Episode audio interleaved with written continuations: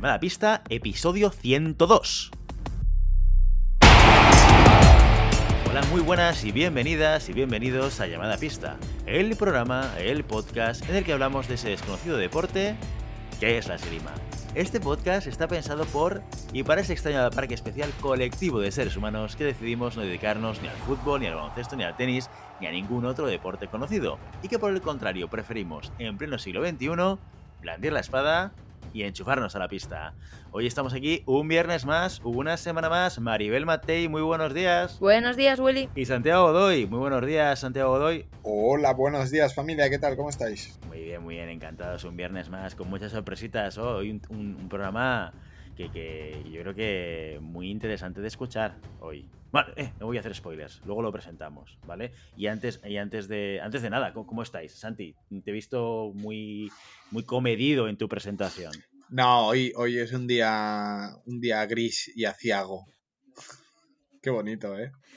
Estoy Pero los días, los días malos no, no te roban la poesía. Eso es lo importante. No, no, no, yo soy un poeta nato. Yo si no me hubiera dedicado a la esgrima hubiera sido o ayudante de Ricardo haciendo neps o, o poeta. Más bien lo primero que lo segundo. Pero oye, lo que no vale, a mí siempre me han enseñado que no vale utilizar palabras que no sabes lo que significan. En plan, así al azar, ¿eh? Aciago, venga, no sé qué, aciago, ala. Y así, y así te das un toque A intelectual. mí siempre me han dicho que si lo dices convencido la gente no pregunta. ¿Sabes? Es, es- es la clave de todo. El convencimiento de que lo dices con conocimiento, aunque no sea Exacto, exacto. La seguridad que transmites, ¿no? Eh, para, para responder preguntas. Hombre, y de seguridad, y de seguridad tenemos que hablar siempre que hablamos de los NEPs, sin lugar a mía. dudas. Ahí está, ahí está. Y es que estoy buscando cómo hilarlo, ¿eh? Te voy ahí pinchando a ver cómo lo encuentro. Pero eh, eh, este es el tema, este es el tema. ¿Sí o no te dan seguridad los NEPs? Venga, Sí, Maribel, sí. Santi, ¿sí o no? Es como, es como un DIU. O sea, es un, es, es- es un tiro fijo. Madre mía. ¿no? Sí, si No, los NEPs tienen no, la mitad, la mitad de seguridad que tiene Santiago Godoy al hablar, solo con eso, vamos, es que no te abandonarán jamás en la vida. Pensaba que ibas a decir que el.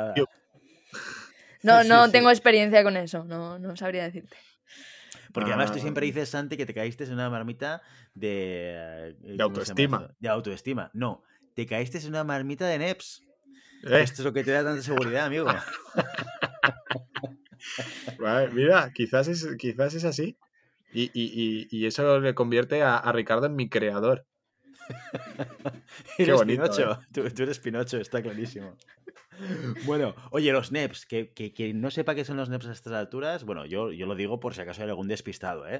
Porque entre nuestros oyentes también hay sablistas que a veces, eh, yo creo que esta parte igual la tiran para adelante. Ojo, ojo a visor, porque, bueno, igual todo llegará, los NEPs eh, tienen unos tentáculos muy largos que llegan a muchos sitios y pueden llegar también a transformar otro tipo de armas. Pero bueno, a día de hoy los NEPs son aquellos tornillos que no te abandonan como Rexona eh, tus puntas. Y esto es muy importante. ¿Por qué es muy importante? Porque ¿quién no ha pasado esa situación en la cual estás tirando un asalto, das un tocado, porque lo das, porque ves que la, que la hoja se, se curva, o sea, es evidente que ha estado tocado, y no sube el marcador porque la luz no se enciende, miras tu punta y ¿qué ha pasado?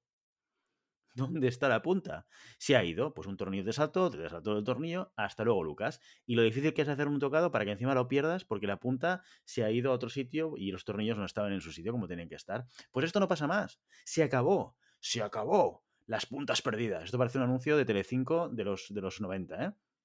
Se acabó totalmente porque los NEPs hacen que tu punta aguante durante toda la competición, independientemente de lo, duro que, de lo duro que sea. Incluso a veces más que la competición, ¿no? Seguro que más que la competición. Así que ya lo sabéis. Si no queréis perder vuestras puntas, los NEPs en fencingfan.com o en vuestro dis- distribuidor favorito. ¿Qué os parece? Los tornillos que duran eones. Ah, qué bonito, ¿eh? Otra palabra que... Otra palabra ahí para el diccionario. Que te acabas de inventar. Bueno, eh, lo que dura también que- no, no, no digas eso que quedas muy de... Guzmanear es inventado. No, Guzmanear sale en el diccionario. Sí, sí, este sí que sale. no. Este. Sí, No. sí, sí, este sí que sale. Sí, sí, sí. Sí, sí, sí. Búscala, búscala por, por la, por la G.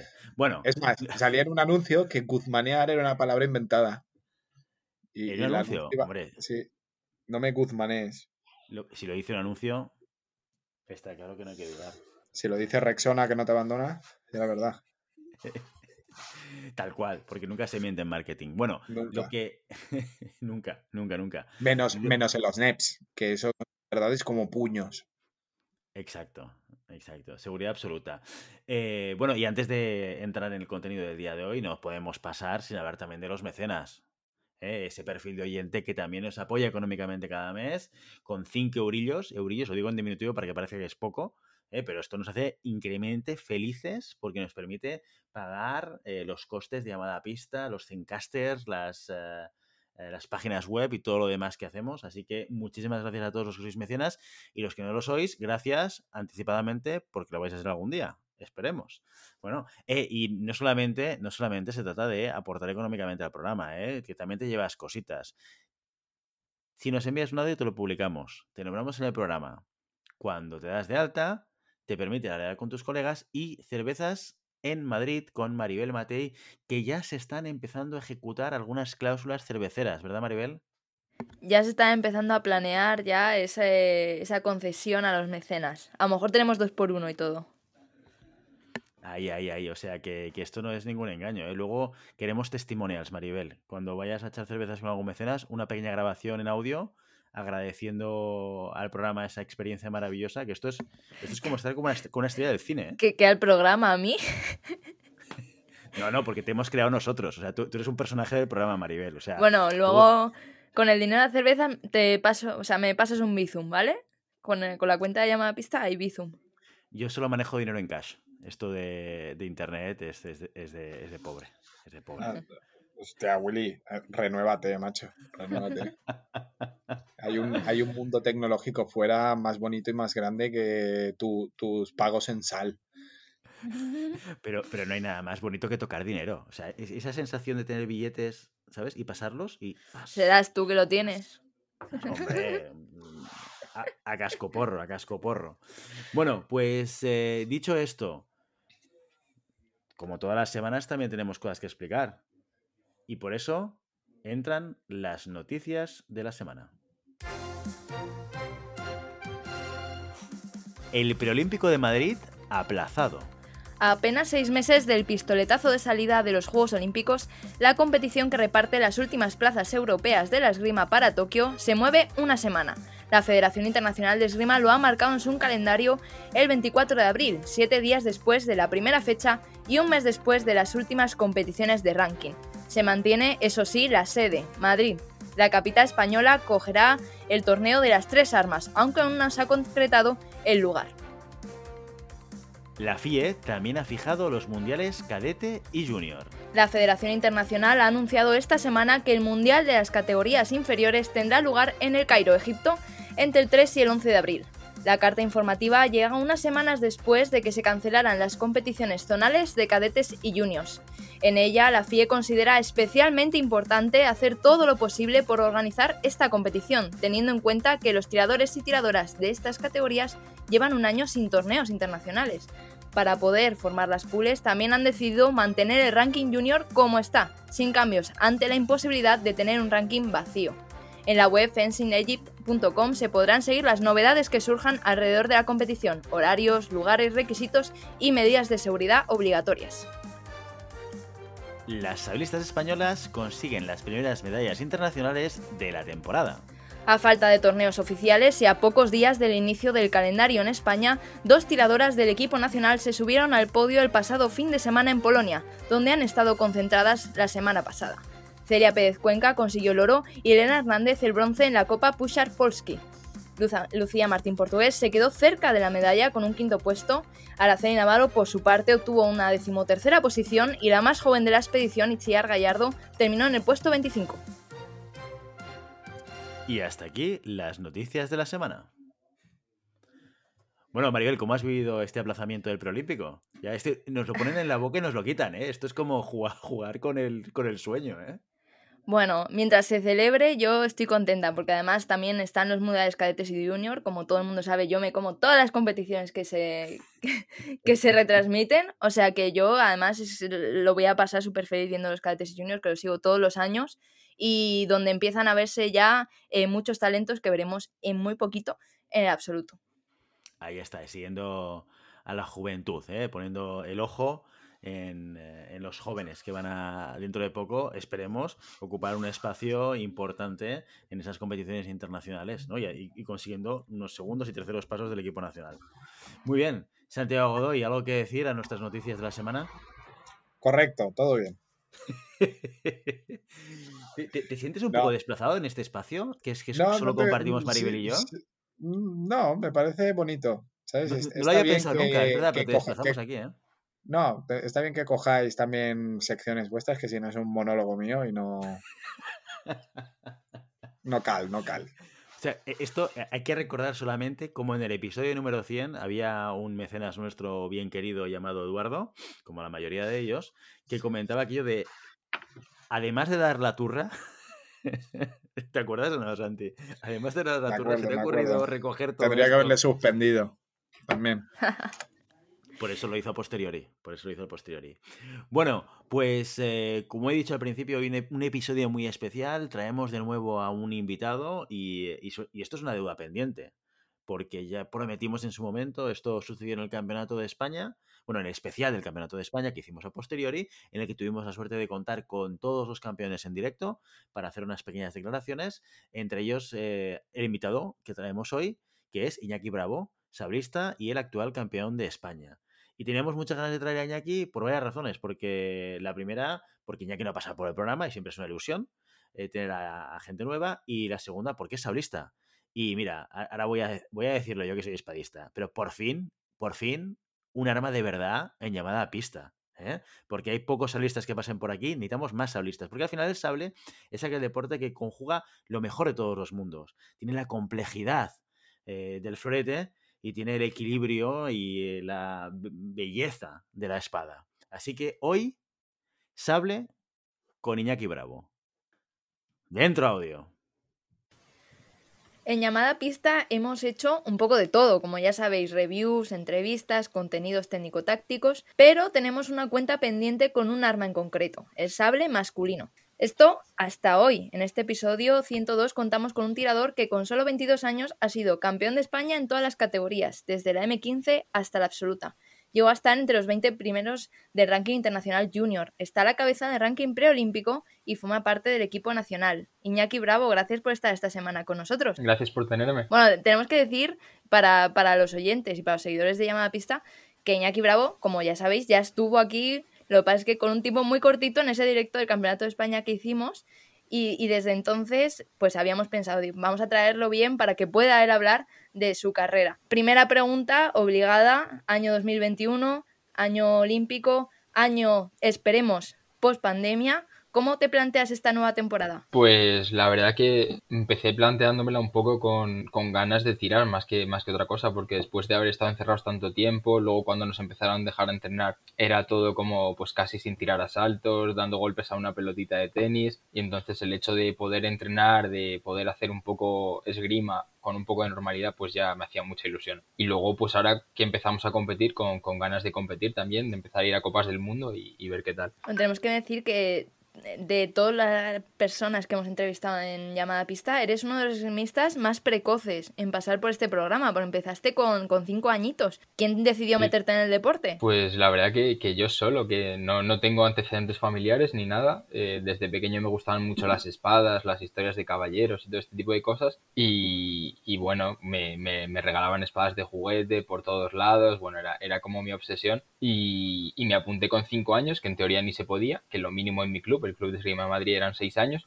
Pero hicieron la excepción y con cinco me apunté y desde entonces ni me acuerdo de, de mi vida cuando no, no hacía esgrima todavía. ¿Y empezaste directamente con el sable? Eh, sí, sí, sí. Empecé con sable y, y desde entonces. Y la verdad que no me arrepiento. Es la que más me gusta con mucha diferencia. Oye, historias de caballeros, espadas, cuéntanos un poquito más exactamente. ¿Alguna novela concreta? ¿Algún eh, personaje específico que te inspirase? Uf, pues, pues leía un poco de todo. Me gustaba pues desde la mitología griega, en plan los cuentos de, de Hércules y todo este tipo de cosas. Luego también me gustaban, bueno, leía un poco de todo. También me gustaba mucho leer, así que tenía como mucha fantasía puesta. Es todo un hombre de renacimiento, Iñaki. Letras y, y armas. No sé muy bien qué decir a eso.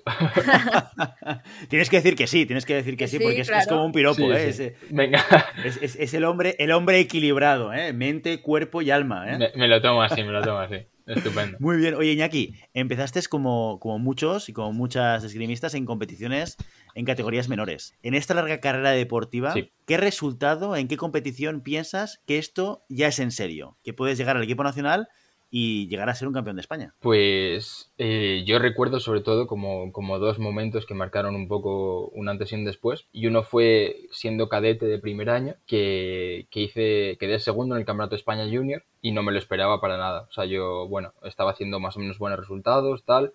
En cadete lo, lo peleaba, tenía esperanzas de poder ganarlo, pero en junior digamos que en mi cabeza era como, como otra guerra.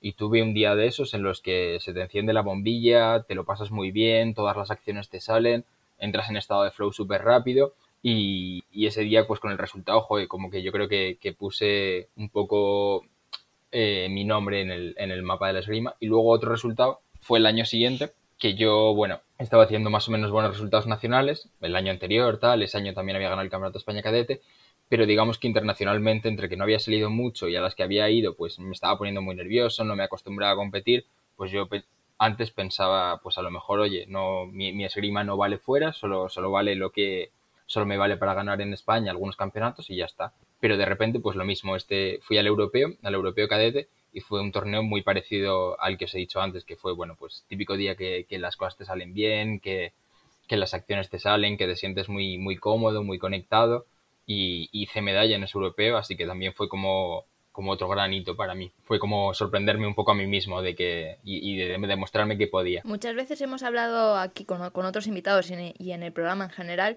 de que la esgrima da la oportunidad a, a gente muy joven, pues cadetes que son menores de 17 años, de salir fuera a competir, que no todos los deportes tienen esa oportunidad. Sí, sí. Eh, ¿Cómo viviste ese cambio de tirar entre poquitos amigos, ¿no? Porque en, en la esgrima en España somos pocos, a ese salto internacional de encontrarte a gente de Italia, gente de Rusia, gente de Francia. Pues es una cosa muy guay, la verdad, y yo creo que depende mucho de la personalidad de cada uno. Hay algunos que desde el principio salen a morder y con ganas de comerse el mundo, y yo recuerdo que a mí al principio me costó un poco, me, intimidaba un poco, la verdad, no, no, no voy a mentir. Y bueno, creo que también como todo te vas acostumbrando y poco a poco aprendes un poco a decir, oye, esta gente hace lo mismo que yo, no, no son tampoco de otro planeta y se les puede ganar. Pero es una cosa a la que hay que hacerse la idea y cuanto más sales, pues más, más cómodo te vas, te vas volviendo con tirar con gente de otros lados, que hablan otros idiomas, que a lo mejor hacen una esgrima un poco distinta a la que estás acostumbrado a ver, pero, pero la verdad que sí, que me parece una, una cosa muy guay que, que, la gente joven de nuestro deporte pueda salir y, y, tener esa experiencia. Otro cambio muy grande del que, vamos, que yo creo que todos los tiradores hemos vivido, es el cambio de la categoría junior a la senior. Sí ese cambio, ¿cómo fue de grande ese salto de, de, una categoría realmente inferior, aunque sea la última, ¿no? SM20, uh -huh. al senior, al sub-23? Eh, ¿Qué cambio notaste? Uf, pues para mí la verdad que fue un mundo, porque yo, claro, yo el último año junior me lo ocurrí bastante, estaba entrenando mucho, entrenaba en mi club y más o menos conseguí buenos resultados, pero claro, estaba también a la vez estudiando la carrera y, y, claro, para mí supuso mucho esfuerzo, mucho estrés, acabé bastante quemado. Y al año siguiente, digamos que, bueno, no, no veía que hubiese un proyecto al sable masculino, entonces mi idea, un poco dejándome llevar, fue decir, oye, yo sigo entrenando a ver qué pasa, pero menos. Y me centro un poco más en, en estudiar, en la carrera, que al final es como el, el, valor seguro, y ya tomaré la decisión más adelante. ¿Qué pasa? Que, que estuve así un año y la verdad que lo pasé fatal, porque eso de ir a las competiciones y entre que es un cambio muy grande, que yo no estaba entrenando tanto, me daban por todos lados, a nivel senior. Y claro, yo venía de, de, un año de junior, de ser un tirador muy competente, que más o menos podía ganarla cualquiera, que podía aspirar a hacer medallas internacionales, a de repente no, no pasar a segundo día en las Copas del Mundo. Y claro, para mí era una cosa como que, que, me dolía bastante. Entonces, al final de esa temporada, tuve un momento que me acuerdo, fue, fue el Villa de Madrid, lo tiré fatal, lo tiré fatal y llegué a mi casa y fue como, joder, punto de inflexión. Tengo que, tengo que hacer algo. Entonces, o, o, dejo de hacer esgrima y me dedico pues a lo que estaba haciendo un poco más, a estudiar y a vivir una vida un poco más normal y, dejo la esgrima como, como un hobby, o, me pongo a entrenar más. Pero en este punto medio no puedo estar porque, porque lo estoy pasando mal. Y entonces fue, pues yo qué sé, hablando con mis padres, tal. En realidad estuve a cinco minutos de dejarlo, pero, pero la decisión que tomé fue la contraria, que quería apostar un poco más por la esgrima. Y, y en eso estoy, que llevo pues un año y medio o lo que sea, entrenando, entrenando mucho más en serio, intentando competir fuera y, dándole más, más importancia a la esgrima. Y de verdad, estoy muy contento hasta ahora, la verdad, con la decisión. Iñaki, en, ese, en esa época junior, eh, que todos tenemos eh, esos referentes absolutos, sobre todo en, en, competición nacional, ¿cómo veías tú ese elemento absoluto que, en el que no existía un, un equipo como pudiera haber sido en, épocas pasadas, ¿no? Con, hermanos Casares, Pina, Martí y todos estos, sino tener un, un, vacío ahí arriba de decir, oye, tengo una puerta abierta, ¿no? Para poder entrar dentro sin tener que, bueno, a priori pelearme con, nadie. ¿Cómo se vive eso desde junior? ¿no? Es como tener esa oportunidad abierta, ¿no? Justo, tiene, tiene las dos caras de la moneda. Por un lado, es una cosa muy chula que desde que eres muy joven, pues yo más o menos desde los 18 años ya me estaba pegando en senior, haciendo medalla en el Campeonato de España, en los rankings, tal. Y entonces por ese lado muy bien, porque, porque desde, desde joven, pues digamos lo que tú dices, que tienes la puerta abierta. Pero por otro lado, sí que, sí que he echado de menos el, el tener más referentes o gente pues más mayor que estuviera haciendo resultados y bueno, es que yo creo que en el fondo esa gente es de la que más se aprende, de sus consejos, de que te peguen palizas entrenando y es un poco una cosa que, de la que yo creo que carece el sable masculino ahora mismo. Pero bueno, es, lo que hay y, bueno, nos adaptamos. Pero sí, sí, es un poco las dos cosas. Me, me ha gustado porque he podido hacer resultados seniors desde pequeño, pero por otro lado me hubiera gustado tener más referentes con los que compartir en el día a día, porque por ejemplo Pina es, un, es de mi club y, he pasado ratos con él, he tirado con él en el club algunas veces, pero digamos que, que, es bastante más mayor, entonces no hemos llegado a coincidir, no hemos llegado a entrenar juntos muchas veces y es una cosa que a mí me hubiera gustado. Pero, pero bueno. Oye, has comentado dos cosas y creo que son importantes recalcarlas cuando has hablado de, de la decisión que tomaste, ¿no? Para meterte y eh, con, con, alma y con tiempo y dedicación a, la esgrima y al sable, eh, que tiene que ver con esa decisión importante de tengo que dedicarle tiempo si quiero estar a alto nivel, ¿vale? Que esto también es una cosa, no sé quién nos lo comentaba en alguna otra entrevista, que decía, el día que yo no esté al nivel, dejaré de competir porque no hay nada que me, me rabia que no poder eh, enfrentarme a los rivales, que antes yo podía ganar y ahora no pueda ganar, ¿no? Que quizás es un poco esa sensación que nos comentabas tú durante este año, año y medio, que estuviste compitiendo sin entrenar, ¿no? Sí, es, digamos que es una sensación muy parecida. No a lo mejor con rivales en concreto, con nombres y apellidos, pero sí la sensación de, de sentirte competente cuando vas a torneos internacionales a dejar de sentirte competente. Y la verdad que, bueno, yo creo que depende a lo que estés acostumbrado y depende de tu personalidad, pero a mí se me hizo duro y por lo mismo entiendo la gente que dice, oye, yo cuando deje la esgrima me, me voy a tener que tomar unos años de no competir porque no me va a gustar la idea de que gente a la que yo ahora mismo gano de paliza, pues poco a poco me vayan adelantando. Eh, yo lo entiendo y, la verdad que, lo respeto. no sé si yo haré lo mismo cuando lo deje, pero, pero la verdad que entiendo el concepto. Y luego, por otro lado, también hablabas del, salir fuera, ¿no? De la parte internacional. Sí. Eh, en este sentido, el hecho de salir fuera eh, en nuestro caso, en España, donde tenemos un, volumen de gente que participa en la esgrima, que es pequeñito comparado con otros países a nuestro alrededor, como puede ser Francia, puede ser Italia, esto es determinante por el hecho de que aquí nos faltan aficionados y por tanto cuando salimos a nivel internacional el nivel, el listón sube, o independientemente de eso, el salir fuera también te hace crecer como tirador? Yo creo que un poco de ambas. Quiero decir que, es verdad que en España estamos acostumbrados a competiciones, al menos al sable, de, no sé, en torno a 60 personas. Y, probablemente cuanta más gente haya en una competición, más posibilidades hay de que, de que el nivel sea superior o al menos, en, al menos te, puedas enfrentar a saltos más difíciles antes. Pero yo creo que también el hecho de salir, la, la, mera experiencia de salir, de, competir en zonas a lo mejor en las que no estás acostumbrado, a salir un poco de la zona de confort en cuanto a oye, la noche anterior la pasas en un hotel, tienes que hacer un viaje, eh, el formato es distinto, tienes dos días de compra en vez de uno. Bueno, eh, cambian bastantes cosas y yo creo que, tienes que acostumbrarte para, poder, para poder tener un buen desempeño. Y ya centrado, como decías, después de ese punto de inflexión de tengo que entrenar más si quiero eh, volver a ser competente en las pistas y quiero volver a hacer resultados. Esto es algo que se lo hemos preguntado a otros tiradores y, muchos han seguido esa estela de irse a entrenar fuera. ¿Tú te planteas esta opción como salto vital, como ir a por todas? Eh, pues la verdad que sí que me lo he planteado. No, no he llegado a dar el paso y no sé si lo daré en algún momento porque tienen que, tienen que arreglarse bastantes circunstancias por una.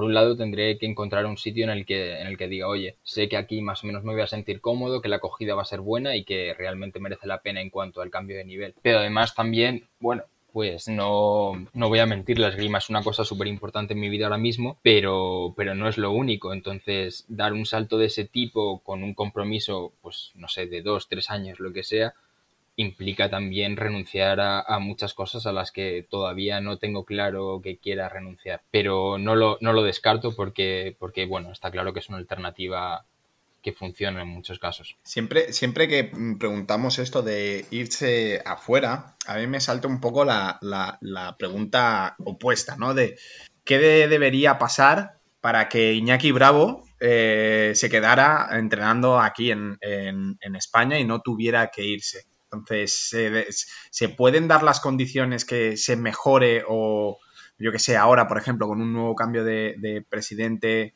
eh, haya entre una renovación de aire y podemos decir, hostia, a lo mejor eh, ahora los tiradores de los equipos nacionales ya no tienen que plantearse esta salida, sino que se pueden plantear el hecho de apostar por lo que tienen aquí. No, pues ojalá.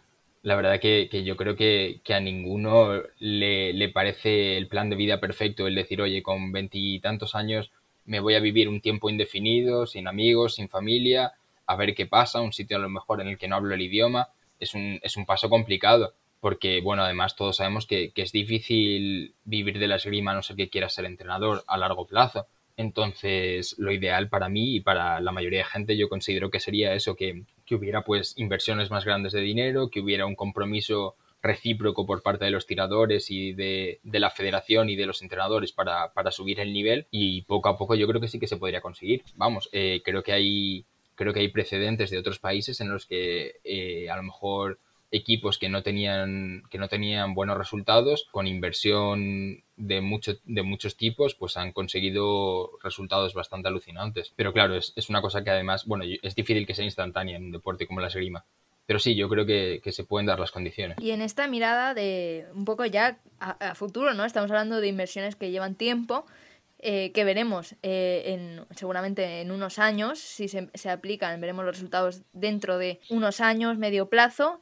Eh, decías, hablando así como de objetivos, ¿no? Este, este es un poco objetivo conjunto del sable masculino, pero ya objetivos propios. En una entrevista para las becas Podium decía que a largo plazo querías verte pues en un podio olímpico, eh, fijando otros objetivos más cercanos, como es el, el Europeo Sub-23, con el preolímpico a la vuelta de la esquina. ¿Ves esta competición como una meta o una experiencia con la que crecer eh, de cara a un futuro en la que ya puedas llegar con, con opciones de ese podio olímpico? Eh, pues la verdad que yo cuando empezó la clasificación olímpica, mi planteamiento era, oye, si, si realmente estoy al nivel, pues encantado de ir, representar y, y, darlo todo por clasificarme, pero digamos que no, no quería obsesionarme con el conseguir la plaza por el conseguir la plaza, sino que prefería que mi objetivo fuera un poco más el de, el de aumentar mi nivel deportivo, el de crecer como deportista y, y creo que una cosa llevaría a la otra. Ahora que, que, ha pasado bastante tiempo de eso y lo veo más cerca, pues sí que me veo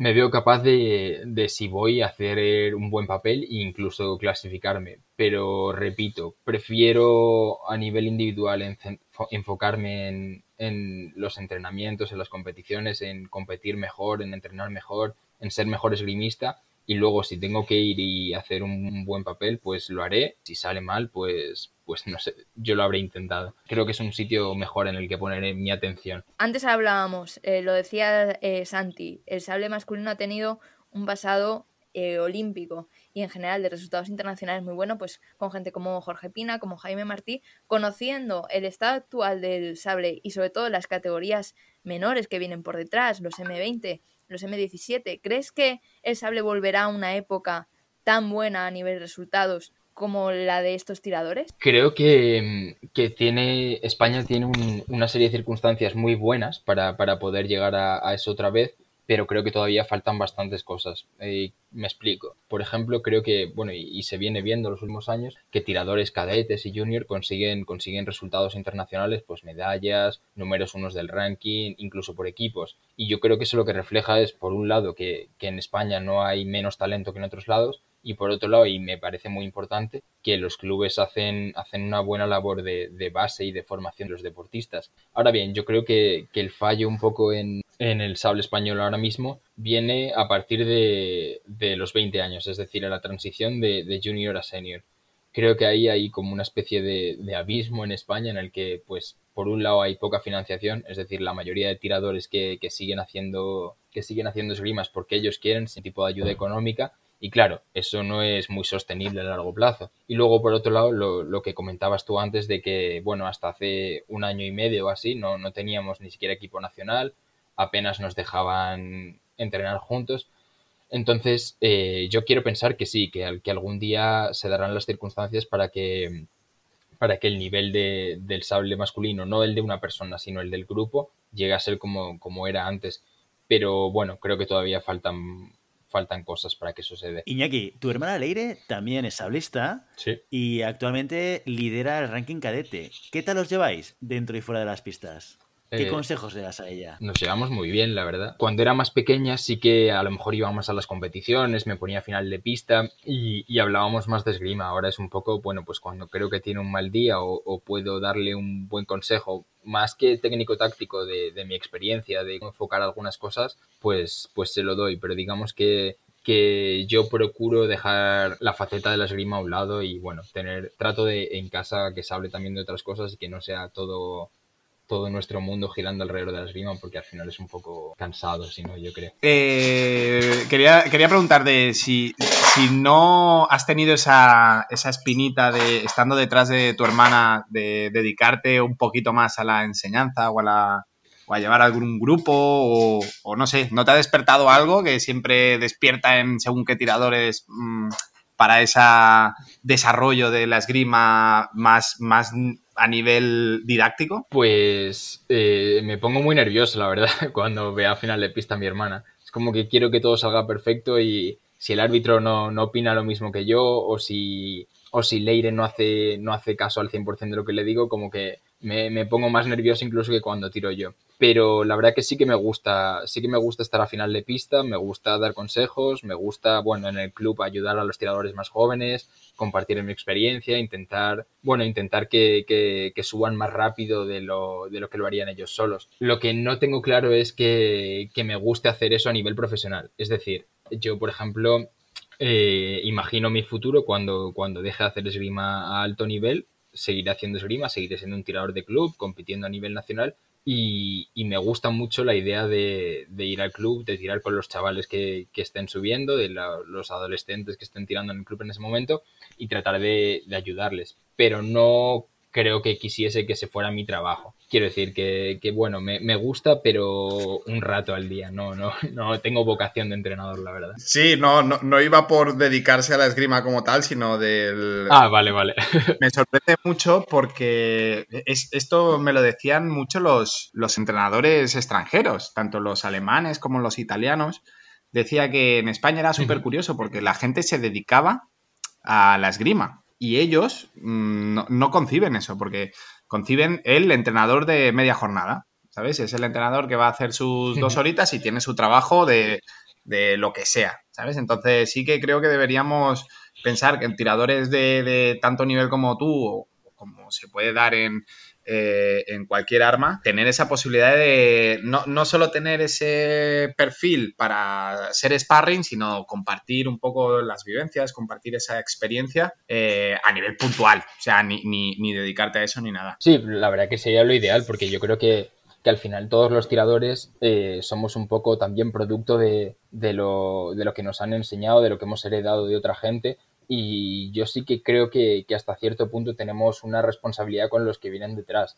Es decir, que yo creo que no, no me parece justo la gente que, que quizá lo deja y no, no, volvemos a saber nada de ellos y no se preocupan por porque, porque la esgrima en general crezca. Y a mí sí que me, me atrae la idea de eso, de una vez que yo ya de un paso atrás a nivel competitivo, eh, de preocuparme porque parte de lo que yo he aprendido se transmita y, que, bueno, intentar ayudar a, la comunidad de la esgrima en, la medida de lo que yo pueda.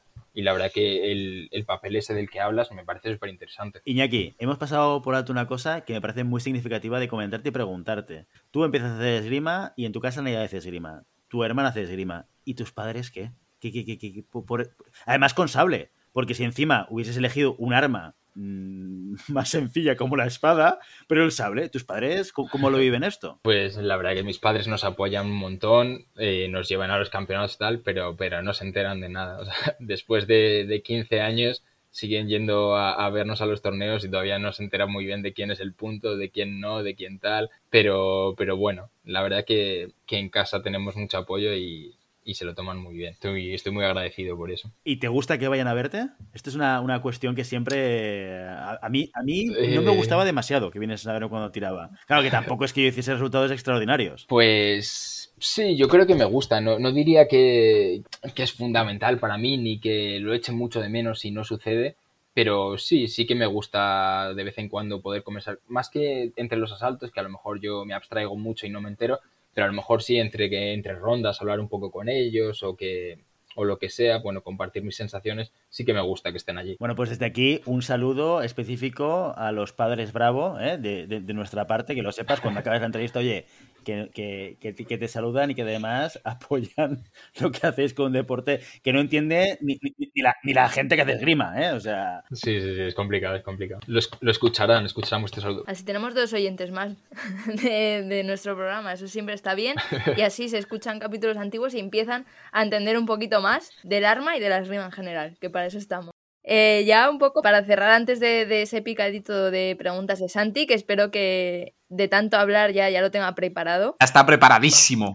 Eh, dos preguntas muy míticas que se han convertido un poco en míticas de llamada pista. Vamos eh, cambiando las personas a las que se le hacemos, pero son dos preguntas que solemos hacer a, a los entrevistados. La primera, que se decimos también a Álvaro Ibáñez, ¿cuál es tu mayor punto fuerte en la pista y tu mayor flaqueza? Pues punto fuerte mm, diría que, sobre todo dos. Diría que por un lado me, hace mucha ilusión y, lo dejo todo en la pista, es decir, soy bastante, bastante peleón y siempre tengo muchas ganas de, competir y de hacer un buen papel. Y luego diría que también hago buenas lecturas de mis rivales en el asalto, es decir, creo que, que hago un buen planteamiento táctico al inicio del asalto. Y lo que peor se me da, pues, pues puede que, la gestión emocional a veces, quiero decir que, que hay veces que entro al asalto y, y, entro demasiado, demasiado frío, a lo mejor sé lo que tengo que hacer a nivel táctico, pero, pero no entro con el nivel de activación de, de querer,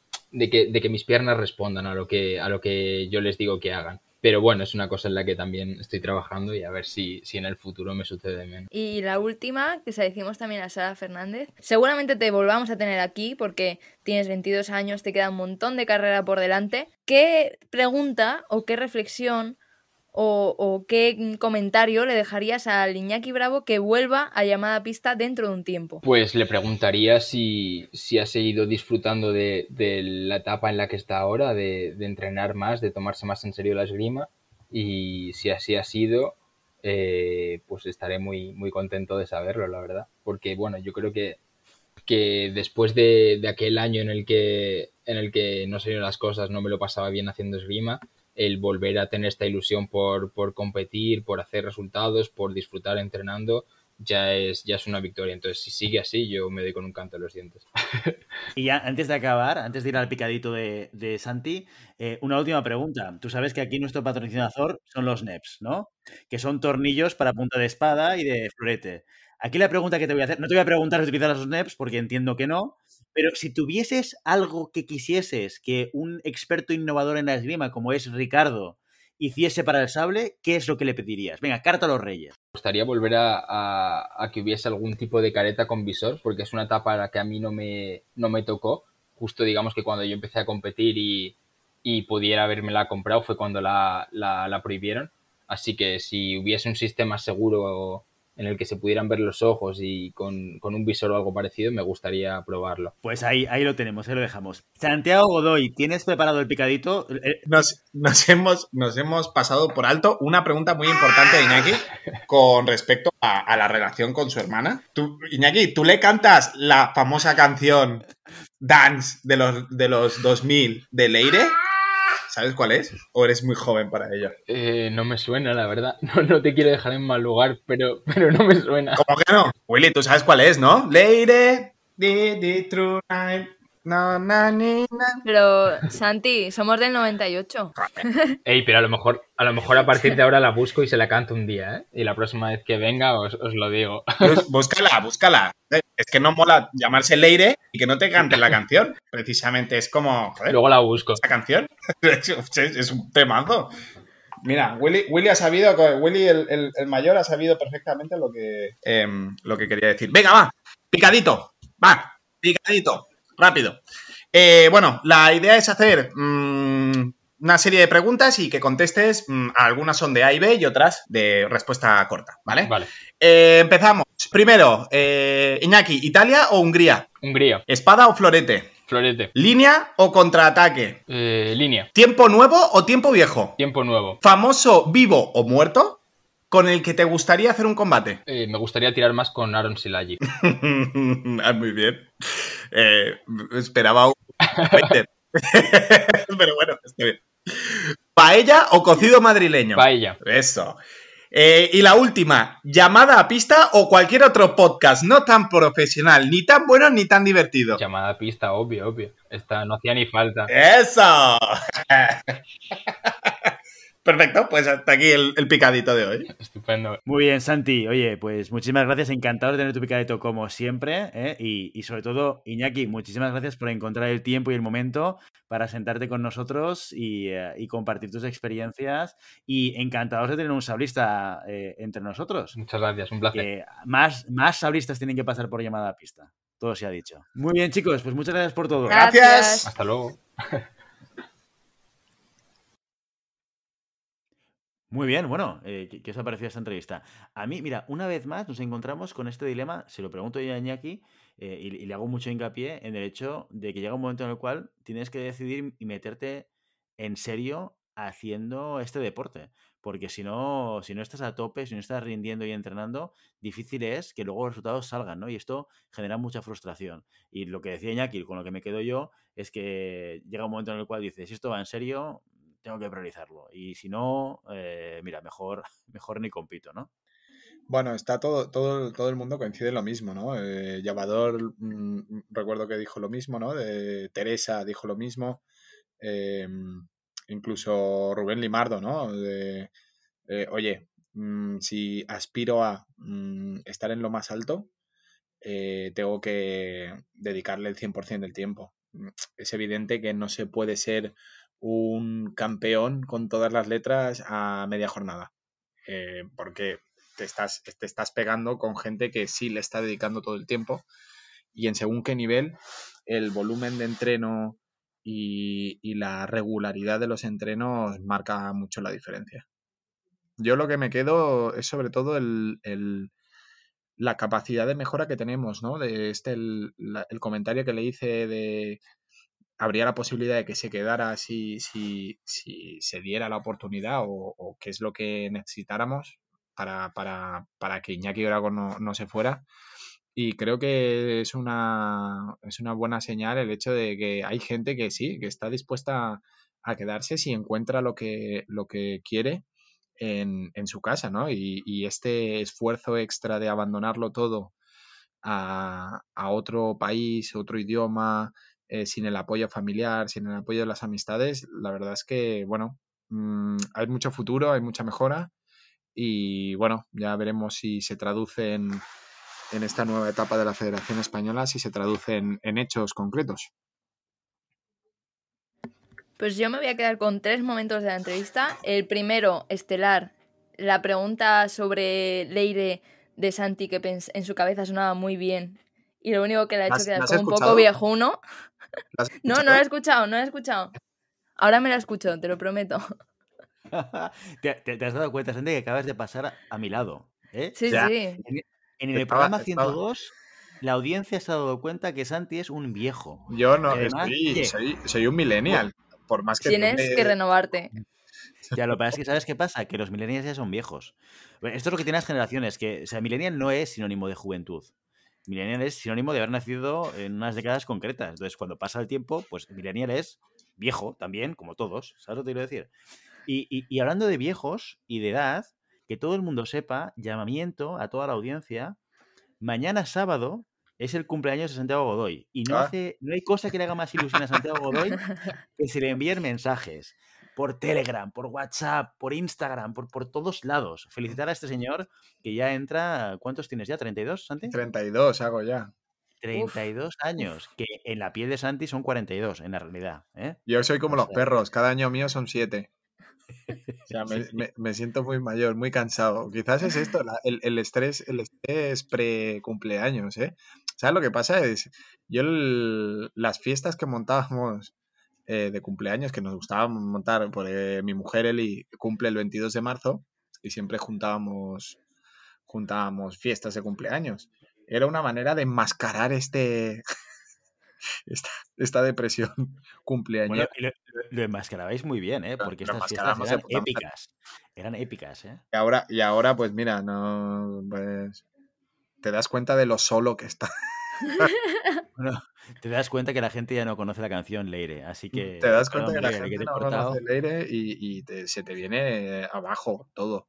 todo. ¿Cómo, cómo, ¿Cómo puedo vivir en un mundo donde la canción Leire aún ya se haya perdido del imaginario popular? Llamamiento también desde llamada pista para recuperar la canción Leire por toda la gente de la esgrima. O sea, vamos a hacerlo que lo famosa. No me Que jodas. Todo el mundo conoce las cuatro estaciones de Vivaldi, que es de hace tropocientos años, y no conocemos Leire. ¿En serio? No me, no me, no me lo creo. Al parece mismo una nivel falta de musical está. educación, Una falta de educación y una falta de criterio musical. Pero Vamos a bueno, al- vamos sí. a devolverle el turno a Maribel, porque estaba explicando tres cosas importantes. Sí. Ha empezado por esta y ya, ya, ya, mm, vamos. yo, la- yo sabía que esto iba a pasar, por eso he dejado lo importante para luego. Al principio, sí. Eh, la segunda es que yo la verdad no, no había hablado eh, con Iñaki hasta ahora, más allá del directo que tuvimos de Campeonato de España. Y muchas veces hemos dicho que, que la forma de tirar es un reflejo de la personalidad y creo que en este caso es, es muy, muy, muy claro, ¿no? Eh, al hablar con él, te da, a mí me da la impresión, tenemos la misma edad, tenemos 22 años, me da la impresión de estar hablando con una persona mayor, ¿no? Porque tiene la cabeza muy bien amueblada, ¿no? Decíamos, mentalidad de ingeniero. Pues es que tal cual, realmente es un tirador que en la pista es muy táctico. Él decía que uno de sus puntos fuertes era ser muy táctico, es cierto. Cualquier asalto que, que podamos ver suyo de campeonatos de España, internacionales, hay uno, uno muy bueno en, en YouTube de cuando era junior contra, contra el ruso Kostenko, que ya los dos son, son senior, pero es un, asalto que merece la pena volver a ver es un tirador muy táctico. Yo creo que en su forma de entender la esgrima y su forma de, vivirla es también muy eh, tener la cabeza fría, tener eh, claras las, las, decisiones y aunque surjan momentos de duda, como él decía, ese momento de diatriba vital de sigo eh, a tope o no sigo, él siempre daba como argumentos y su proceso mental de, de, haber llegado a la decisión a la que ha llegado. Y eso realmente creo que es un ejemplo muy bueno para los eh, jóvenes y, y, las jóvenes que empiezan en la esgrima o que ya llevan un tiempo y se plantean también esa, esas, esas, opciones de futuro, ¿no? Que todos nos hemos planteado en algún momento. Y luego, eh, ya por, por, último, si quiere volver a hablar Santi, pues, eh, pues que, que, pida la palabra, cosa que no hace, es eh, pues esa, esa idea que tenemos muchos de la esgrima y que yo creo que debe ser generalizada, de devolver a la esgrima lo que nos ha dado. Eso me pareció muy bonito, ¿no? De, bueno, yo no quiero ser entrenador, pero quiero devolver a la esgrima eh, todo lo que me ha dado a, nivel vital, a nivel deportivo, y, y, creo que esa mentalidad está en muchos tiradores que ahora mismo están a altísimo nivel y que creo que en unos años vamos a ver un, un crecimiento exponencial de la esgrima de gente que ha tirado al más alto nivel y que vuelve y que crea sus clubes o que ayuda en lo que puede para que la esgrima siga creciendo.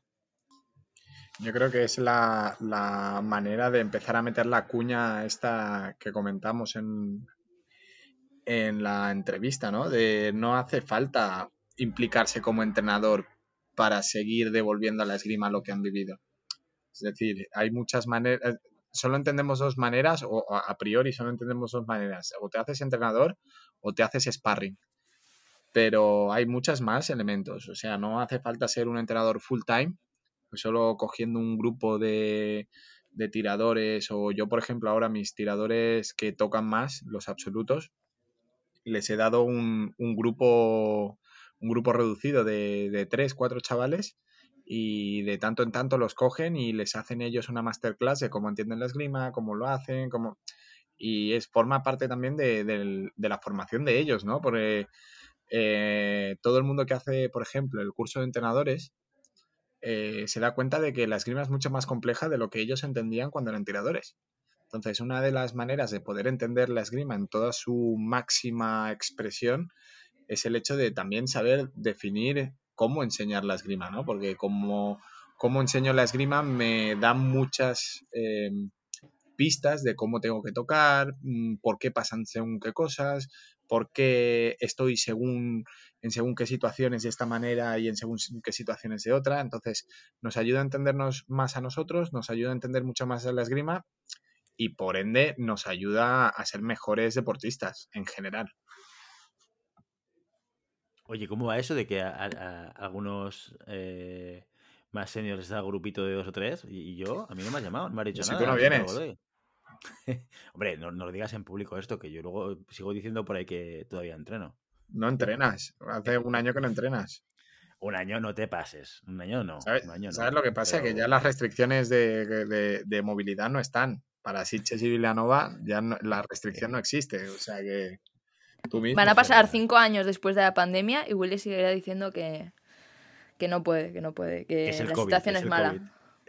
exacto, exacto. Es que no me fío de Santi, no me fío de Santi. No, no, no. De todas formas, eso quiere decir que confías más en otras personas para llevar a estos grupitos que, que en mi sabia y profunda experiencia intermitente, pero esgrimística. Todo se ha dicho. Bueno, Willy, si querés te doy, tengo ahí los rezagados que te los puedo dar si quieres, ¿eh? Hombre, sí, ahora, que me va sobrando tiempo, mm, venga, va, vamos, a hacerlo. Muy bien, chicos, pues nada, oye, un capítulo de sable y esperemos que lleguen muchísimos más. Y con Iñaki Bravo, que ha sido un, con Iñaki Bravo, que ha sido un placer tenerlo en nuestros micrófonos. Y hasta aquí nuestro episodio de hoy. Como siempre queremos invitaros a que os pongáis en contacto con nosotros, nos deis vuestra opinión y nos digáis si queréis que hablemos de algún tema concreto o si tenéis alguna pregunta. Lo podéis hacer a través de redes sociales, estamos en Instagram, estamos en Facebook, estamos en Telegram y a través de la página web llamada pista.com barra contacto. Y si el contenido de este podcast te gusta, no te olvides suscribirte, compartir este episodio en cualquier red social, darnos 5 estrellas en iTunes y comentar lo que quieras tanto en iVoox como en Spotify. Muchas gracias por todo, por tu tiempo, por tu atención y por tu interés en este maravilloso deporte que es la esgrima. Nos escuchamos la semana que viene. Hasta entonces. Adiós. Adiós, adiós.